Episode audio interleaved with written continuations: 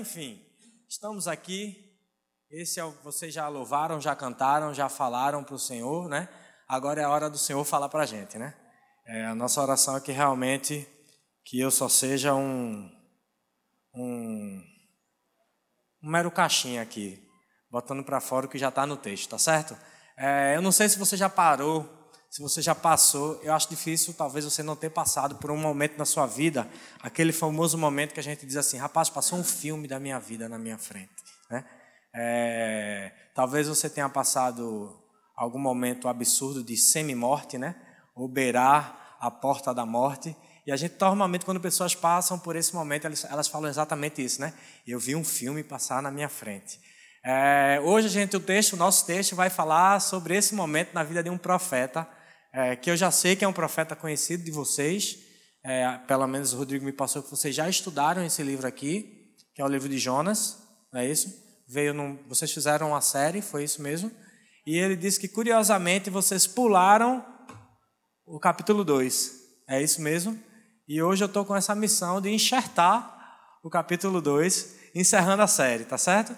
É, achei interessante a, o olhar de vocês na, na estrutura da coisa. E a missão de nós hoje é exatamente isso. A gente vai dar uma olhada no capítulo 2 de Jonas é, e observar o que é que aconteceu, né? Esse momento tão curioso da vida do profeta, no meio dessa narrativa. E eu convido você a já abrir a sua Bíblia, a acessar, dependendo da sua mídia aí, o livro de Jonas, Antigo Testamento. A gente vai ler a partir, é, o capítulo 2, a partir do versículo 1. Eu vou usar a NVI, tá certo? A versão que eu vou ler aqui NVI. Eu não sei se vocês já adotam alguma aqui na igreja. É, mas a NVI é a versão que a gente usa lá na arca. Por uma questão simplesmente de de linguagem mesmo, uma linguagem acessível. A gente acha que NTLH é acessível, mas é demais, né? E aí a gente acha que NVI dá para ficar ali no, na margem de erro, né? É, então vamos lá, Jonas 2, a partir do versículo 1. Amém? Fazer igual às igrejas pentecostais, né? Amém ou misericórdia? Amém? Então vamos lá. Dentro do peixe, Jonas orou ao Senhor, o seu Deus e disse: Em meu desespero clamei ao Senhor, e ele me respondeu. Do ventre da morte gritei por socorro, e ouviste o meu clamor. Jogaste-me nas profundezas, no coração dos mares. Correntezas formavam um turbilhão ao meu redor. Todas as tuas ondas e vagas passaram, passaram sobre mim. Eu disse: Fui expulso da presença, perdão, fui expulso da tua presença. Contudo, olharei de novo para o teu santo templo. As águas agitadas me envolveram, o abismo me cercou, as algas marinhas se enrolaram na minha cabeça. Afundei até chegar aos fundamentos dos montes, a terra embaixo, cujas trancas me aprisionaram para sempre. Mas tu trouxestes a minha, a minha vida de volta da sepultura.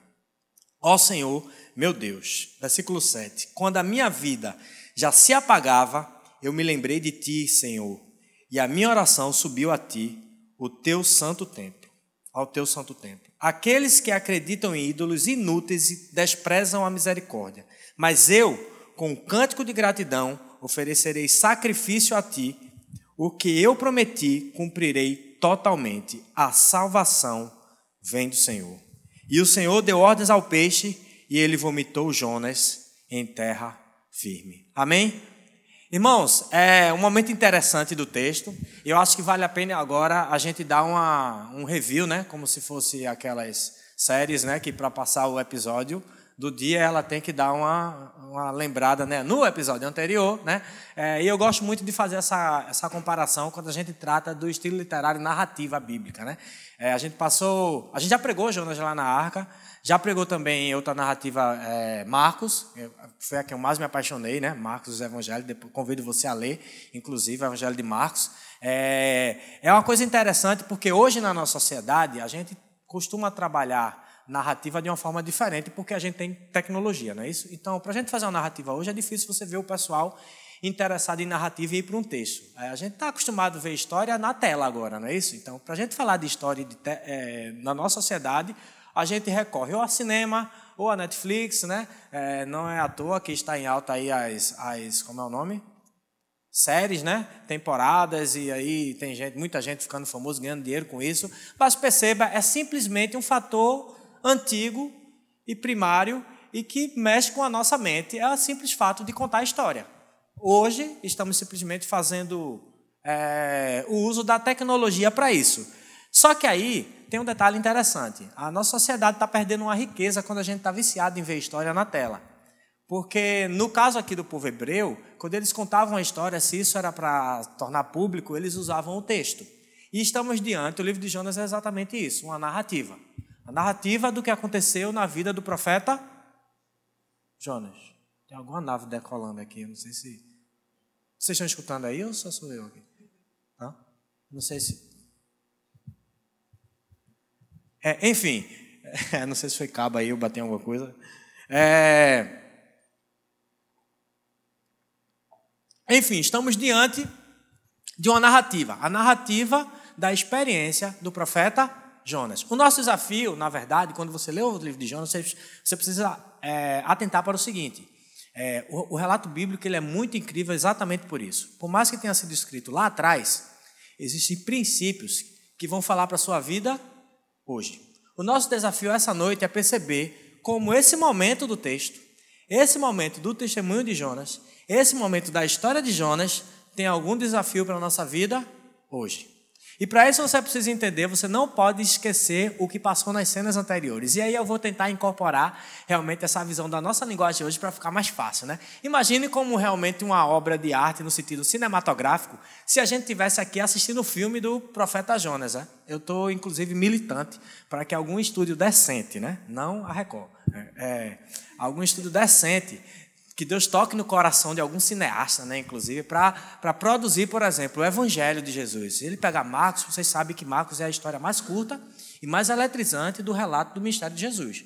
É tipo assim, é cena após cena, é tudo ação, atividade. Parece Bob, Capitão Nascimento, tá entendendo?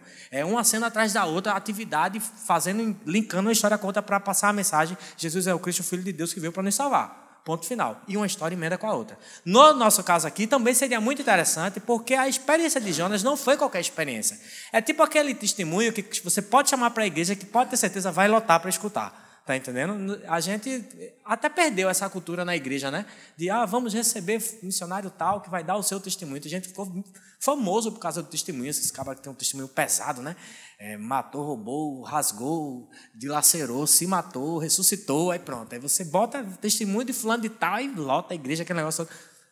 Não vou dizer que Jonas, né? Mas cá para nós, se a gente for olhar o relato da vida de Jonas, vamos entender que não é todo dia que acontece o que aconteceu com ele. Inclusive, alguns críticos estudiosos, há algum tempo atrás, fizeram um grande esforço para querer dizer que o livro de Jonas era um, um conto mitológico, tamanho a, o absurdo da experiência que aconteceu com ele, né? É, eu sou um, pastor bem. Pode não parecer, tem gente que fica até tirando onda comigo assim, meu irmão, como é que pode? Eu estou 20 anos de missão urbana, lidando com traficante, prostituto, todo mundo que tu imaginar é, igreja na praça e tu é o cara mais tradicional que eu já vi na minha vida. Pois é, eu sou do time dos tradicionais, eu creio piamente que o que está aqui foi a história literal do que aconteceu com Jonas, até porque se você for lá em 2 Reis, você vai ver que no, no, no material das crônicas dos reis, ou seja, ali não tem mito, ali é contando a história dos reis de Israel, é citado quem? Jonas, filho de Amitai.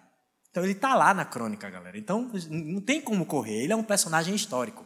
E na história dele ele cita locais históricos e personagens históricos também. Ou seja, se você não quiser acreditar, tudo bem, tranquilo. É difícil um cristão não ter fé. Mas é, o fato é, isso aconteceu. E o incrível é que o, o, o livro ele promove uma estrutura bem interessante. O livro começa com a ordem de Deus para Jonas dizendo o quê? Jonas, vai para Nínive, porque o que é que subiu de Nínive para mim? foi as orações de Nínive, os jejuns, né? Foram as misericórdias do povo de Nínive. Não, o povo era ruim. A genética do brasileiro já estava lá, gente. Você está entendendo? E chegou até Deus, eu fico imaginando, né, a misericórdia de Deus na graça, né? Depois de Jesus, a coisa realmente, Deus está tendo muita paciência. Porque se Deus fosse agir da mesma forma, a gente estava complicado, né? O fato é que a maldade, a maldade de Nínive sobe para o Senhor, Deus se incomoda com aquilo e providencia uma pessoa para mudar o cenário. E ele desafia quem? Jonas. E aí Jonas recebe a ordem, é, vocês já devem ter estudado toda essa questão do, do, sentimento de Jonas, porque ele não deve ter ido, eu não sei como é que foi isso, mas enfim, o fato é que Jonas, ele, e a narrativa é bem interessante nisso, né? É, os personagens entrando em cena, o cenário entrando, o cenário entrando em cena. É, Jonas é desafiado aí a Nínive, ele vai para o lado oposto, pega um barco, entra no barco, se esconde, vai pra, ele vai descendo assim, né? Vai, vai, vai se tocando, se tocando, até chegar lá embaixo do barco, ninguém vendo, ainda vai no sono profundo, ninguém me acorda, pelo amor de Deus. Mas a gente sabe que no coração dele ele estava incomodado, provavelmente. O fato é que Deus mandou a Rocã atrás de Jonas. E quem é a Rocã? Vento, onda, tempestade. Não é isso? A onda chegava ao ponto de destroçar o barco, é o relato dele. As ondas iam destroçar o barco. Você tem noção do tamanho dessa tempestade? E aí o fato é que depois daquela confusão toda, tiraram sorte, a sorte bateu em Jonas, a culpa é tua. O pessoal diz, ó, ele, ele mesmo dá uma solução espetacular, me joga no mar que resolve. Não é isso? É interessante que Jonas não tem misericórdia do pessoal de Nínive, mas os ímpios tiveram misericórdia dele, não obedeceram a ele, quiseram salvar ele. Não deu certo também, porque eles estavam indo de contra Deus, não é isso? E a tempestade rolando no meio de toda essa confusão, as ondas indo para cima, os caras tentando remar de volta, não tinha jeito como sair, de repente não tem como fazer nada, joga Jonas no mar. E aí entra Jonas no mar, o que, é que acontece com Jonas dentro? Gente, E aí a magia do capítulo 2. Magia porque a gente está aqui, sentadinho no ar-condicionado, né? Só lendo o texto. Porque se coloca no lugar de Jonas, depois imagine você olhando para uma tempestade. Que as ondas eram descritas como ondas que iriam destroçar um barco.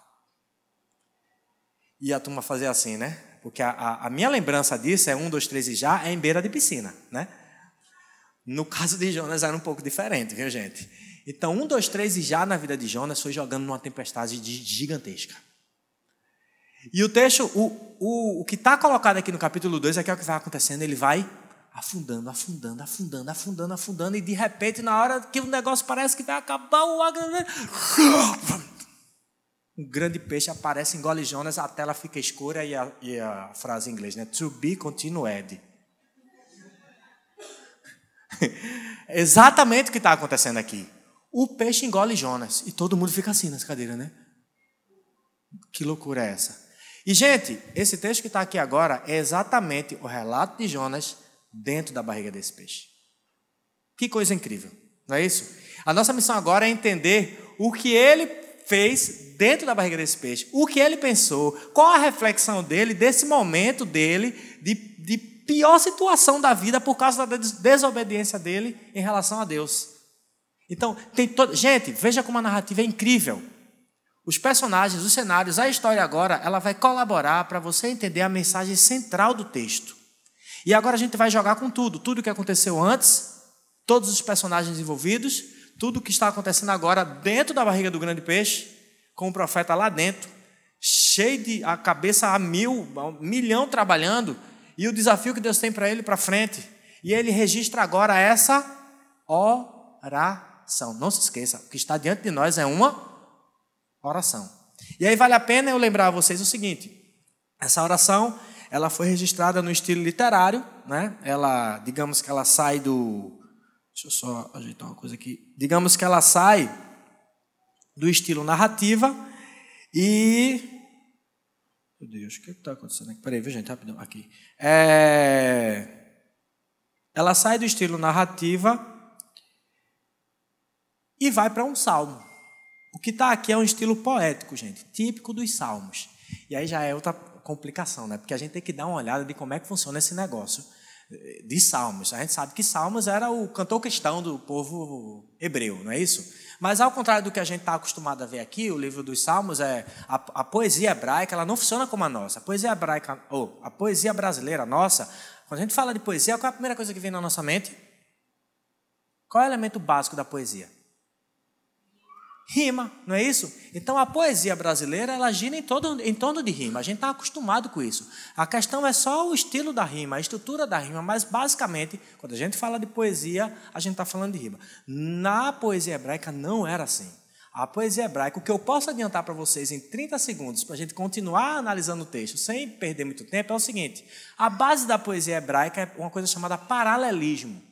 Paralelismo de paralelo mesmo. Então eles brincavam com ideias, para, brincavam no bom sentido, com ideias paralelas e faziam estruturações, seja de assunto, seja gramatical, seja lá o que for, ou de ideias, para fazer a beleza do texto acontecer. E por isso era uma coisa muito mais, desculpe se eu estou rebaixando a nossa poesia, mas era uma coisa muito mais estruturada e inteligente.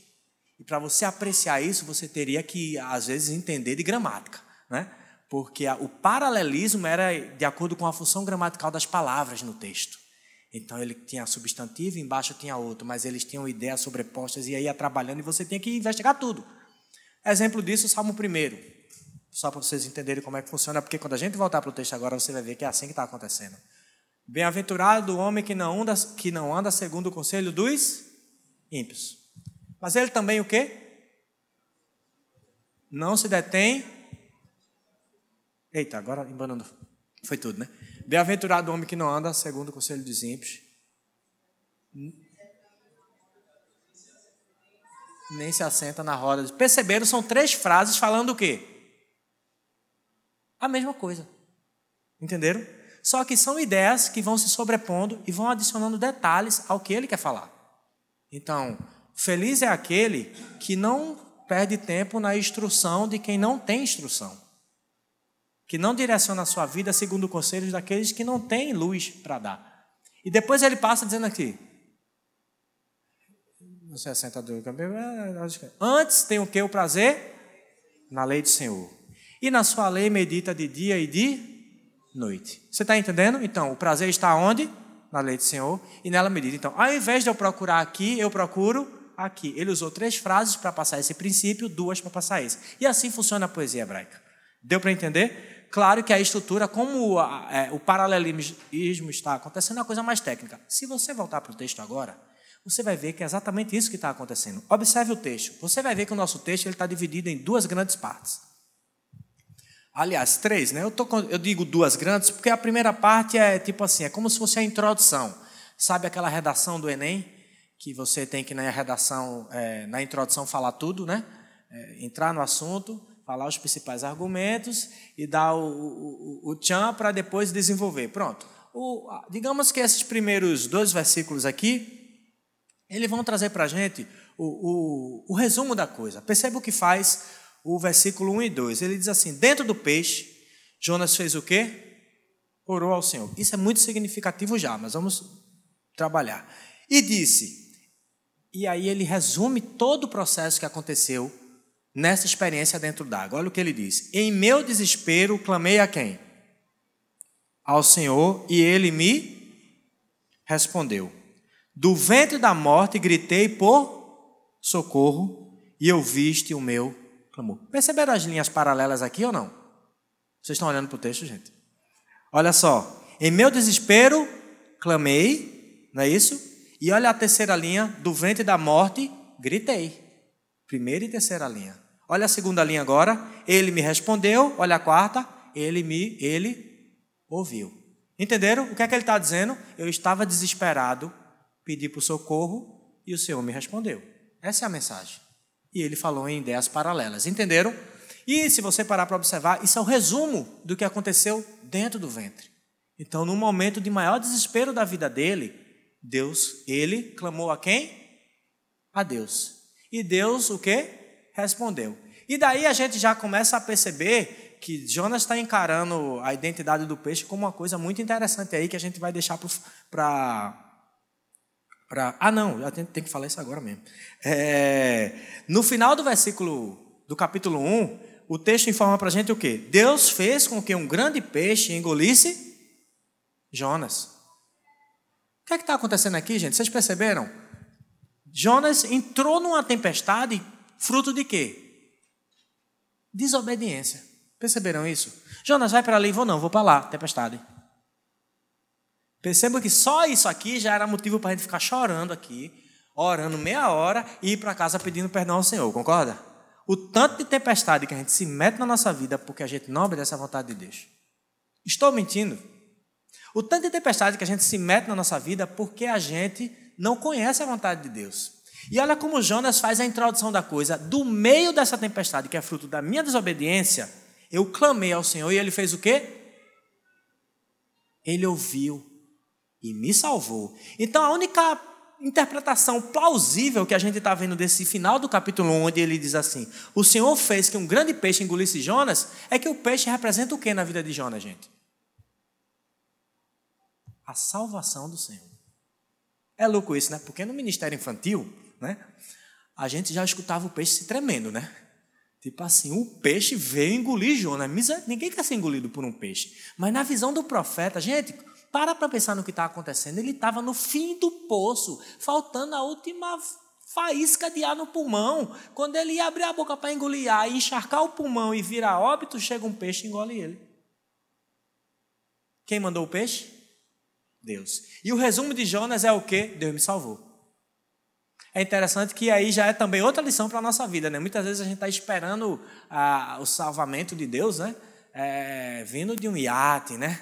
Ele preferia ali um resgate no helicóptero, talvez, né? mas não, Deus providenciou o peixe, foi assim que Deus quis e assim que ele merecia. O fato é, a leitura de Jonas nesses dois primeiros versículos, resumindo o bloco do capítulo, é: Eu clamei ao Senhor e ele me respondeu. Isso é uma lição prática para a nossa vida hoje. Deus escuta nossas orações. Entenderam? Afinal, ele está dizendo que ele orou ao Senhor. E é irônico porque Deus falou com ele, deu a ordem para ele, ele virou as costas. Aí na hora que ele precisou, o que é que ele fez? Ainda bem que a gente não é assim, né? A gente não deixa para buscar Deus só quando está com problema. A gente realmente tem regularidade na nossa vida devocional. A gente tem uma regularidade na nossa vida de oração. A gente tem uma regularidade na nossa leitura bíblica, não é isso, gente? Glória a Deus por isso. A cara de vocês realmente está incrível nesse exato momento, né? Mas eu creio. o fato é, gente, que é, é típico nosso, concorda? Quando a gente passa por aperreio, é impressionante. Até jejum sai, minha gente. É uma coisa incrível, né?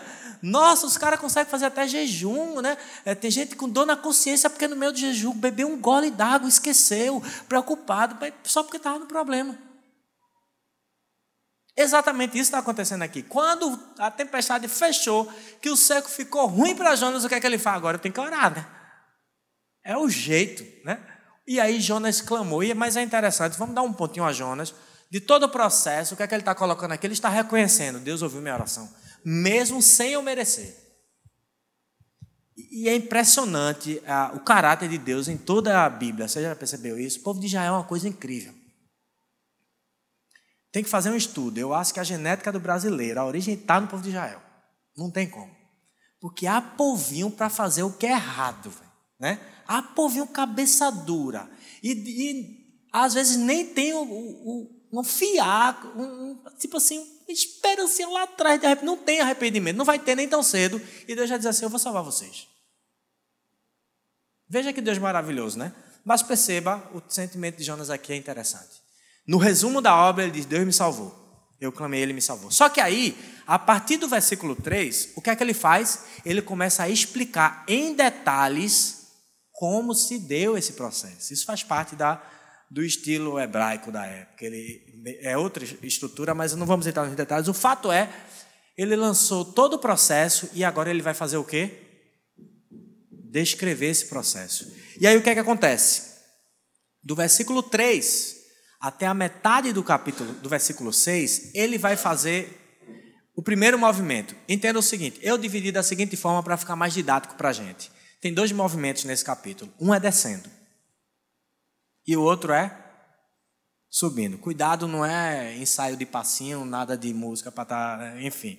É simplesmente dois movimentos para que a gente entenda o que aconteceu na vida de Jonas fisicamente, que representa o que aconteceu na vida dele espiritualmente. Vocês estão entendendo? Então, percebam como as frases agora paralelas vão mostrar que Jonas descreve o processo dele, o quê? Afundando, descendo. Observe o, versículo 3. Jogaste-me nas profundezas. no coração dos mares. Ele está descrevendo que momento aí, gente? Na hora que os marinheiros lançam ele no mar. Ele atribuiu aquilo aos marinheiros. Ele está dizendo que quem foi que fez aquilo? Foi Deus. Deus está se retratando comigo. Por causa de quê? Da minha desobediência. E o, qual foi o resultado da minha desobediência? Eu estou afundando cada vez mais. Percebam que o ato de descer de Jonas, ele foi. É, ele está presente desde o capítulo 1. Já perceberam isso? Se você parar para observar, no, no, no, no, capítulo 1, versículo 3, ele diz assim: Depois da ordem para ir para Nínive, ele diz: Jonas fugiu da presença do Senhor, do Senhor e foi para Tarsis. Então, se você olhar no mapa lá, você vai ver que Tarsis era o caminho oposto. Então é tipo assim: ele. Para chegar em Tarsis, ele vai para Jope, de Jope ele entra no barco, do barco ele vai para o porão e do porão ele vai para as profundezas. Enfim, Jonas só faz o quê? Descer. Não só geograficamente, mas isso está mostrando para nós a espiritualidade de Jonas, que só faz o quê também? Descer. Ou seja, os nossos atos, as nossas atitudes, as nossas escolhas, na verdade, revelam o que está no nosso coração.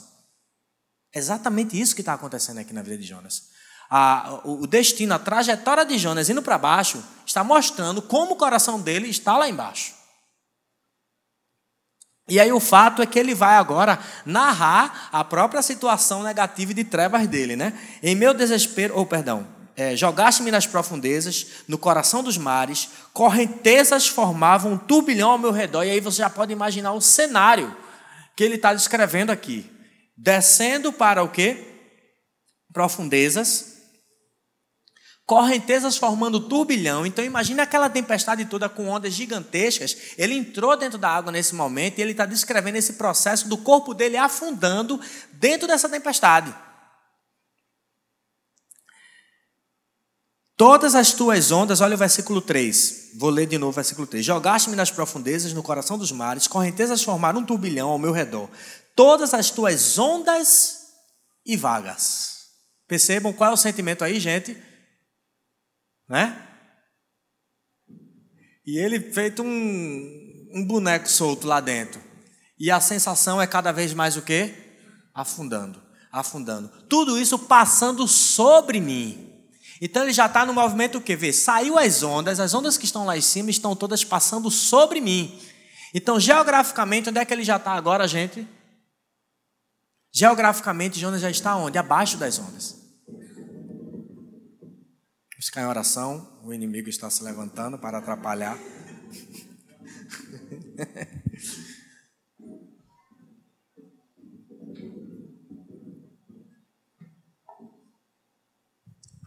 Vamos lá, pessoal.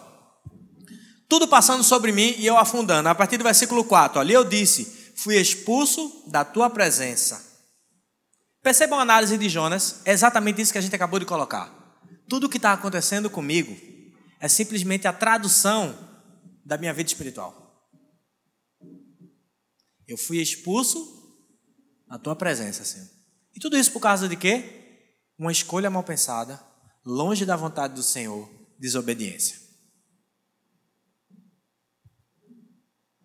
E aí, Jonas, na linguagem poética, ele vai dar uma reviravolta no texto, meio que já para preparar o coração da gente do que ele já anunciou lá atrás. Olha o que acontece, presta só aqui, galera. Não se prende ao resto, não. É, olha o que acontece na metade do, do versículo 4 para frente. Contudo, olha, olha o que Jonas já está colocando aqui. Olharei de novo para o teu santo templo. Então o que é que já está no coração de Jonas aí? Ele conhece o Deus dele. Contudo, eu olharei de novo para o teu santo templo. Então, no meio de todo esse turbilhão, no fundo, no fundo, da mesma forma que ele já sabia o que ia acontecer no final da história, ele já sabia o que Deus ia fazer com ele. Ele conhece o seu Deus. Ele estava literalmente desobedecendo aquele que ele conhecia. Uma coisa é a gente desobedecer por ignorância, não é isso? Por falta de orientação. Mas às vezes, muitas vezes, aliás, inclusive a gente tem que admitir, a gente desobedece porque a gente é ruim mesmo. E me parece que esse é o caso, né? Tanto é que no meio de toda essa confusão, ele já tem certeza de que eu conheço meu Deus. Eu vou ver o templo dele de novo. E aí ele continua, volta de novo para o cenário de, de dentro do mar. As águas agitadas me envolveram, o abismo me cercou. E aí o negócio, tipo assim, eu já saí debaixo das ondas, né? Eu estava em cima das ondas, fui jogado a altas e vagas, estou debaixo das ondas, e agora ele já está dizendo o quê? Que eu estou aonde? No abismo. O que é que ele está descrevendo, gente? O movimento descendo para o fundo do mar. Tipo assim, está ficando cada vez mais fundo. É desesperador. O ar está indo embora. Você sabe que uma coisa é você brincar de prender a respiração dentro d'água, né? Eu me meti a besta e fui inventar de surfar, né? Uma época da minha vida eu tentei surfar. E é impressionante o seguinte: você está numa piscina e você brinca com os coleguinhas lá, afunda e prende a respiração, né? Você consegue ficar até um tempo razoável ali, né? Tal, na competição. Você vai para o mar, você leva um caldo, meu amigo. Eu não sei o que é, que é aquilo que o tempo diminui, eu acho que dez vezes, da sua capacidade de ficar lá embaixo. Por quê, gente? Porque você é lançado de um lado para o outro. A incerteza, a resistência, aí, e a onda ali empurrando para baixo. Quando vê, você se esvai muito mais rapidamente. Então, imagine o que está acontecendo aqui. Ele está descendo numa condição muito extrema. E com certeza o fôlego está indo embora muito rápido também. E ele diz o quê? Que o abismo cercou ele. As, algas, as algas marinhas se enrolaram na minha cabeça. Tipo assim, ele já está chegando lá embaixo e as águas já estão enrolando na cabeça dele, já está entrando lá por baixo, se perdendo. A esperança aí, incrivelmente, ele colocou que tinha. Mas imagine o coração e o desespero diante da situação. Aí olha o seis, porque o seis é o coração. O seis é a chave para virar o tema, virar a direção geográfica. E o 6 começa dizendo assim: afundei até chegar aos fundamentos dos montes. Veja a expressão que ele usou aqui, gente. Afundei até chegar nos fundamentos dos montes. Então você tem a ideia de monte, aquela coisa, né? Alta. Ele está dizendo assim: o que é alto tem a raiz lá embaixo. Eu cheguei lá. Mas olha o que acontece, ou o que acontece. A terra embaixo cujas trancas me aprisionaram para sempre. Isso é, muito interessante a gente trabalhar isso aqui, porque o sentimento que ele está dizendo é uma coisa que tem a ver com todo o plano de Deus de salvação. É, se você parar para observar aqui agora, veja a análise. A desobediência de Jonas tem toda uma trajetória rumo ao quê? A um abismo. E ele encerra a descrição dele do abismo dizendo o quê? Que ele chegou num lugar onde vai ter uma trava que vai trancá-lo para onde? Para sempre. Isso é significativo. Para onde Jonas está apontando nesse exato momento? Para o relato bíblico, para o plano da salvação, para o destino da humanidade, para o que Apocalipse vai colocar lá na frente. Vocês estão entendendo? Ele está alertando a gente assim: olha, o que Deus colocou diante de nós em Gênesis é muito grave, a gente precisa olhar isso com muito mais responsabilidade. Quando ele diz assim: ó, façam a minha vontade e vocês terão vida, do contrário, vocês terão o quê? Morte. É isso que Jonas está literalmente colocando da sua experiência pessoal. A minha desobediência me lançou num abismo profundo, e se eu permanecer nessa condição de pecado, eu vou para onde? Morte, afastamento, completo do meu, do meu Criador. E aí eu vou para o oposto da razão de eu existir. Gênesis deixa claro que você foi criado para ser imagem e semelhança do seu Deus. Gênesis 1, 26, 27 e 28. Você foi criado para receber de Deus tudo o que você é, tudo o que você será, tudo o que você vai ser, todos os seus sentimentos, todas as suas escolhas, toda a sua estrutura.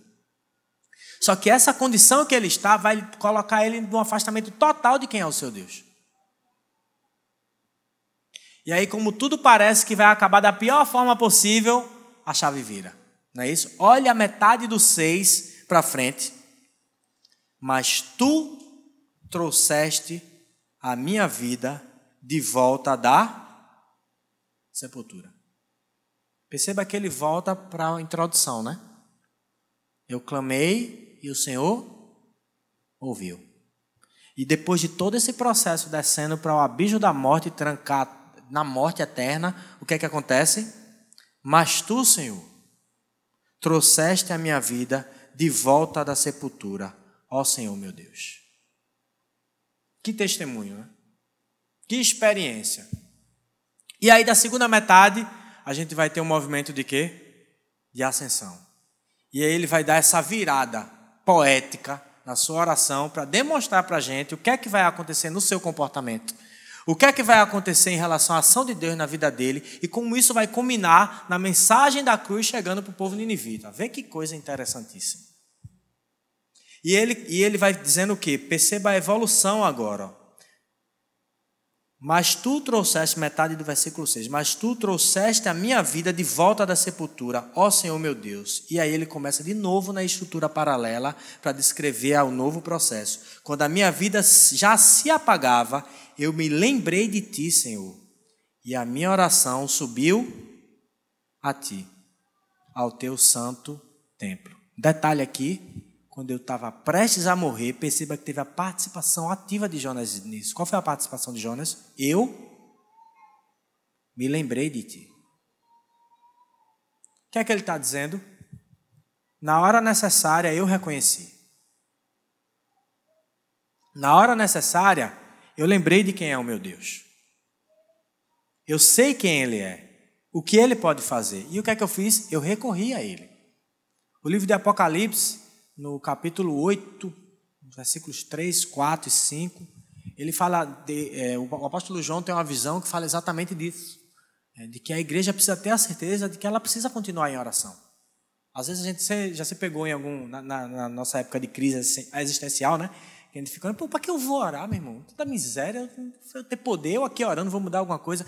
E Apocalipse vai dizer o que? Olhe, a oração dos santos ela sobe para o Deus, para o trono do Deus. E, e, na visão dele, na visão simbólica da literatura apocalíptica, eles representaram isso com um anjo com, com, com, com, com um frasco de incenso e ele dizendo que aquilo subia com todas as orações dos santos e era apresentado diante do trono do Deus Todo-Poderoso.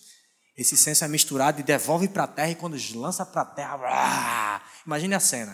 O que, é que ele está dizendo? A oração da igreja tem poder. A nossa oração tem poder para mudar o curso da história. O que é que Jonas está experimentando aqui? A sua oração, em harmonia com a vontade de Deus no plano de salvação, muda o curso da história. Veja, não é uma oração egoísta. Esse é o grande detalhe. Não se trata do personagem Jonas, não se trata de você nem de mim. A gente tem uma tendência egoísta de achar que todo o reino de Deus aponta para nós. Como se nós tivéssemos estado na cruz ali pendurado, sem nenhum pecado. Não se engane, isso é evangelho falso. A questão aqui é que Jonas finalmente fez alguma coisa que sincroniza com o que Deus está fazendo na humanidade. E aí, meu amigo, pode sair da frente que atratou. Quando a gente harmoniza a nossa mente, nosso coração e nossas atitudes para o que Deus está fazendo, meu amigo, segure o tranco. E ainda digo mais: se tiver alguém assim do seu lado, a melhor local para você ficar é de lado mesmo, viu? Porque se você ficar na frente, passa por cima, porque é Deus que está no comando. É assim que Deus faz. E o que é que ele faz? Providenciar um peixe para salvar Jonas. E olha o testemunho de Jonas. A minha oração subiu a ti, ao teu santo templo e aí ele faz um comparativo interessante aqui agora. Olha o 8. Aqueles que acreditavam em ídolos inúteis desprezam a misericórdia. Mas eu, olhe, mas eu, com um cântico de gratidão, oferecerei sacrifício a ti. O que prometi, cumprirei totalmente. A salvação vem do Senhor. Veja um paralelo aí agora Aqueles que confiam em ídolos, aqueles que não conhecem a Deus, aqueles que não conhecem o seu amor e a sua misericórdia, a tendência deles é o quê? Desprezar essa misericórdia. Mas eu, olha, olha o, o 9, mas eu, está bem frisado, inclusive no manuscrito lá. Mas eu, não, aqui é diferente. Eu o quê? Eu vou te louvar, eu vou te adorar com um cântico de louvor. Eu vou oferecer sacrifício. E tem um paralelo interessante. Vocês lembram o que os marinheiros fizeram depois que a tempestade passou? O que é que eles fizeram? Quem lembra? Hã? Fizeram exatamente a mesma coisa. Aí você vai dizer, os marinheiros não eram ímpios, né? Gentios. O que é que a gente chega à conclusão aqui. Olha o que o texto está dizendo. Aqueles que acreditam em ídolos, aqueles que têm a, a, a confiança em si próprio. Ele tá, o que a gente percebe, gente, é que naquele momento os marinheiros foram alcançados pela palavra do Senhor. E aí eles se rendem ao Senhor. Vocês estão entendendo? E o que Jonas está colocando é que quem continuar assim, sem entender e sem ser alcançado por esse amor maravilhoso, vai ficar perdido. Mas quem for alcançado não, vai descobrir a verdadeira sabedoria. Vai vir para cá para louvar em espírito e em verdade, porque não é porque ninguém está cantando, não é por causa do cenário, da luz, não, eu estou aqui porque eu estou para agradecer a meu Deus por tudo que Ele tem feito por mim. É louvor sincero, é espírito e em verdade, é misericórdia, quero e não holocausto. Eu quero o coração de vocês, aprendam. Experiência com Deus, confiança nele. Ter certeza do plano de Deus de salvação. Certeza do plano de Deus na sua vida. Esse era o sentimento de Jonas aqui agora. E, Jonas está dando essa virada agora de quem conhece a vontade de Deus. E quem agora está dizendo assim: olhe, Deus me livrou. Perceba, ele já está dentro do peixe, ele já reconhece o peixe como a salvação. E agora ele está dando glórias a Deus, dizendo assim: olha, eu vou te louvar, eu vou te agradecer, eu vou te engrandecer, eu vou oferecer aquele sacrifício e ainda digo mais: assumir o compromisso. Eu vou fazer a minha parte nesse negócio.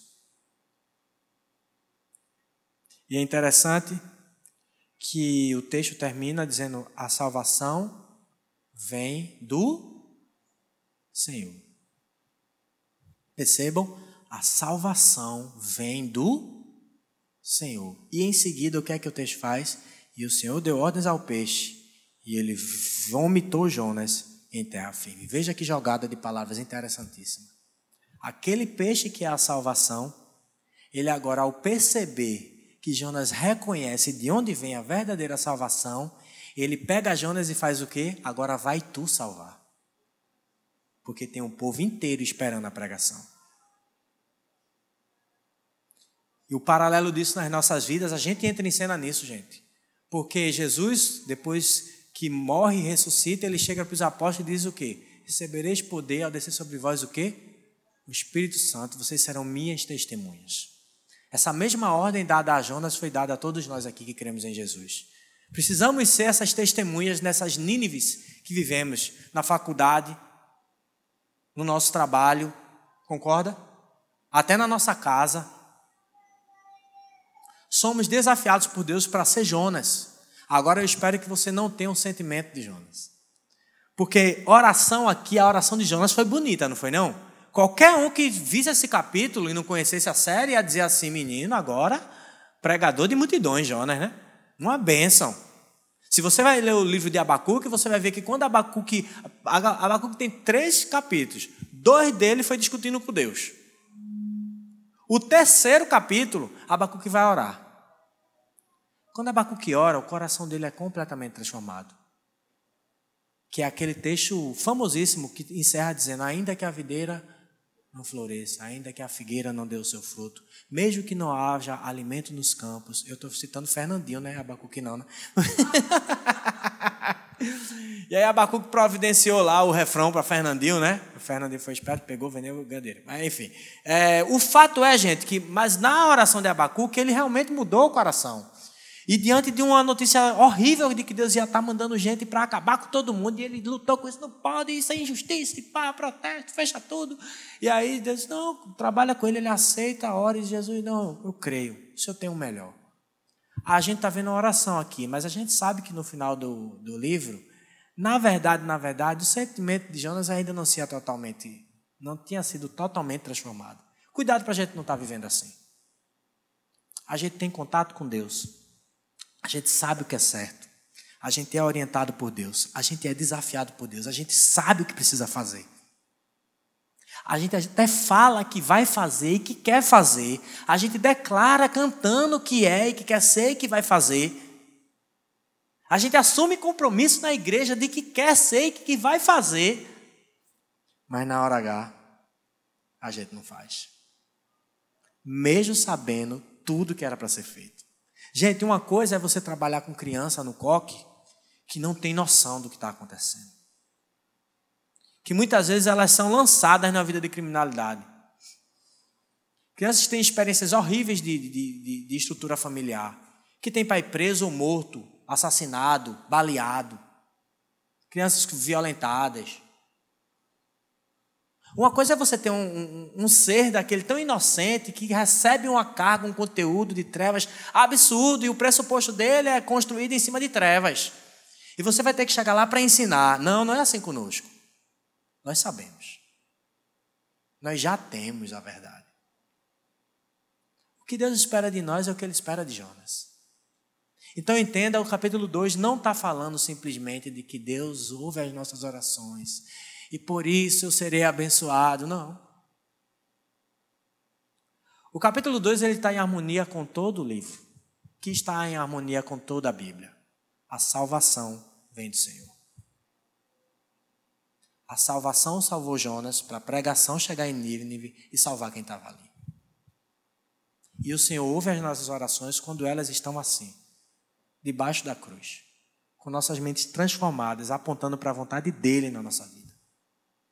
Eu sei que às vezes é difícil, mas entenda, não adianta brigar com o Criador do universo. É muito difícil, é muito duro, não faça isso. Jonas fez isso, só fez sofrer. E perceba, a vontade de Deus ela vai ser executada, querendo Jonas ou não. Contra a vontade dele ou não. O plano de Deus na tua vida vai ser executado, independente de você querer ou não. Você pode atrapalhar o meio de campo, né? Você pode sofrer no caminho, mas a vontade de Deus vai ser feita. Então, irmãos, que a gente possa sair daqui com essa certeza maravilhosa. A salvação vem do Senhor. Eu sou apenas um participante dessa, dela. Amém? A salvação me alcançou. Eu sou participante dela agora. A minha oração é para o Senhor. E o meu sentimento é por essa salvação também. Então eu queria te convidar essa noite a se desafiar. Vamos ficar todo mundo em pé. Eu queria encerrar esse momento da palavra. E eu queria te dar essa oportunidade de orar. Jonas orou. Jonas orou e a gente precisa aprender muito com a oração de Jonas. A oração de Jonas descreveu o que era a vida dele naquele momento. Era ladeira abaixo para a destruição. E eu queria que você agora fechasse seus olhos fizesse um simples exercício de orar ao Senhor essa noite. Componha agora o seu salmo, o salmo da sua história hoje, nesse momento. Aproveite esse momento. A gente vai sair daqui, a gente vai ter uma, uma semana horrível de corrida. Eu imagino que você também não foge dessa situação, né? Você vai ter uma semana cheia de tarefas. Você talvez não tenha um momento para parar para fazer isso que você está fazendo agora. Então Deus é tão misericordioso que está te promovendo isso agora. Feche teu olho. Abaixa a tua cabeça. Compõe esse salmo. O salmo da tua vida agora. Coloca diante de Deus. Deus, minha vida tá, não está nem descendo e nem subindo. Eu estou aqui numa linha reta. Eu estou indiferente. Deus, eu estou vindo para a igreja. Eu estou um mero religioso. Não, Deus, eu quero, eu quero participar. Eu quero participar desse plano de salvação. Eu quero ter o que mostrar. Eu quero abrir minhas mãos e mostrar para o Senhor ela cheia de frutos. Coloca diante de Deus a tua vida. Você pode também estar colocando aqui, Deus, eu estou bem, eu estou subindo. Eu já entendi, eu já saí do pecado, eu já eu, eu luto, mas eu sinto, eu estou vencendo. Mas eu já tenho a consciência, eu quero, eu quero missão, eu quero entender o que é para eu fazer melhor. Eu tô, estou tô em ascensão, então coloca diante de Deus agora aí. Deus me ajuda, me ajuda a enxergar qual é a Nínive da minha vida. Me ajuda a enxergar onde o Senhor quer que eu esteja. Eu não quero ser como Jonas e estar tá pegando o caminho errado. Eu quero o teu caminho, porque eu sei que lá eu vou encontrar o melhor para mim. Porque no Senhor tem salvação. Essa é a razão da nossa existência. Por outro lado, você pode estar na pior fase da sua vida. Você pode estar como Jonas ali, ladeira abaixo. Você pode estar se desconhecendo de tão abaixo que você está chegando. Você pode estar num ponto que você não consegue sequer compartilhar o grau de profundeza e de abismo que você chegou, mas entenda, não importa a profundeza desse abismo. Não importa o quanto geograficamente que esse abismo te cerca, não importa historicamente por quanto tempo esse abismo já te cerca. O nosso Deus, ele tem um plano de salvação. De Deus é a salvação. O nosso Deus é a salvação. E entenda, todo o seu pecado já foi exposto, toda a vergonha já foi colocada na vida de alguém. Na cruz é Jesus Cristo. Então coloca diante de Deus agora a tua vida. Não depende das minhas palavras, faça com as suas. Ore agora diante de Deus. Componha o seu salmo agora. repita as frases paralelamente. Fale o que está no seu coração e assuma diante de Deus o compromisso. Se você quiser que eu ore por você essa noite, eu queria te convidar aqui, a vir aqui à frente. Amém. Pode vir, irmãos. Então, seja lá como o Senhor te tocou nessa palavra. Eu queria que você viesse aqui à frente. Eu quero orar junto com você. Eu quero orar com você. Vem aqui à frente. Independente de, de, de qual seja a situação, independente de como essa palavra te tocou, o Senhor é a salvação. Jonas orou. A gente vai orar junto aqui. Então vem aqui à frente. Eu quero orar por você. Coloque diante de Deus o que, o que pode ter vindo com você para cá, para esse local que te incomoda ou, ou que te incomoda que está lá fora que você vai ter que enfrentar, independente do que for. Quem sonda os nossos corações é o nosso Deus. Então, vem aqui à frente. Eu vou orar especialmente pelas pessoas que estiverem aqui na frente. Deus, obrigado, Pai, por esta noite. Pai, a gente quer te agradecer, Senhor Deus, pelo teu esforço, Senhor Deus, tão caprichoso, Senhor Deus compondo, compondo material tão, tão bonito, Deus. Deixando essa ferramenta incrível que é a tua palavra. Continua nos abençoando para entender cada vez mais a tua palavra, Pai. Deus, que tudo que a gente viu essa noite aqui, Pai, que isso continue ecoando em nossas mentes. Que esse eco incomode nosso comportamento, Pai. Deus imprime isso, Senhor Deus, carimba isso, rasga isso em nosso coração, Deus. Deus, que a gente possa perceber no exemplo de Jonas onde nós estamos, Pai. Se a gente está recebendo ainda a ordem, se a gente está desobedecendo, se a gente está fugindo, se a gente está afundando, se a gente está se levantando, se a gente está indo para servir, se a gente está refletindo, mas que a gente entenda onde nós estamos, Senhor Deus. Pai, em nome de Jesus, a gente precisa entender onde está a nossa caminhada. Fala, Senhor Deus, o coração de cada pessoa que está aqui, Pai. Mas Deus, eu quero te pedir agora em especial para essas pessoas que vieram aqui à frente. Deus, elas, elas se colocam de forma especial diante do Senhor, Pai. Elas tiveram a coragem de sair do lugar delas, Pai. Honra, Senhor Deus, essa atitude. Deus, o Senhor conhece o coração de cada pessoa que está aqui à frente. Eu quero orar pela questão de cada pessoa, mesmo sem saber. Senhor Deus, nós temos a certeza, Senhor Deus, que o Senhor ouve nossas orações. Então eu quero te pedir, Senhor Deus, carinhosamente, Senhor Deus eu quero te suplicar humildemente pela vida dessas pessoas que estão aqui na frente, Pai. Independente das condições dessas pessoas, Pai, que elas possam estar sentindo o Teu Espírito Santo trabalhando em suas vidas, Pai. Deus, olha para a questão pessoal de cada um. Olha para o motivo que fez cada uma delas sair dos seus lugares, Pai.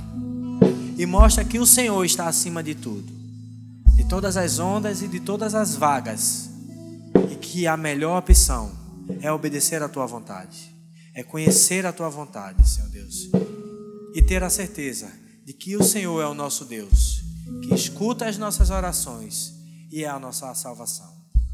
Pai, obrigado, Senhor Deus, por tudo que o Senhor tem feito por nós. Te louvamos por isso, Pai.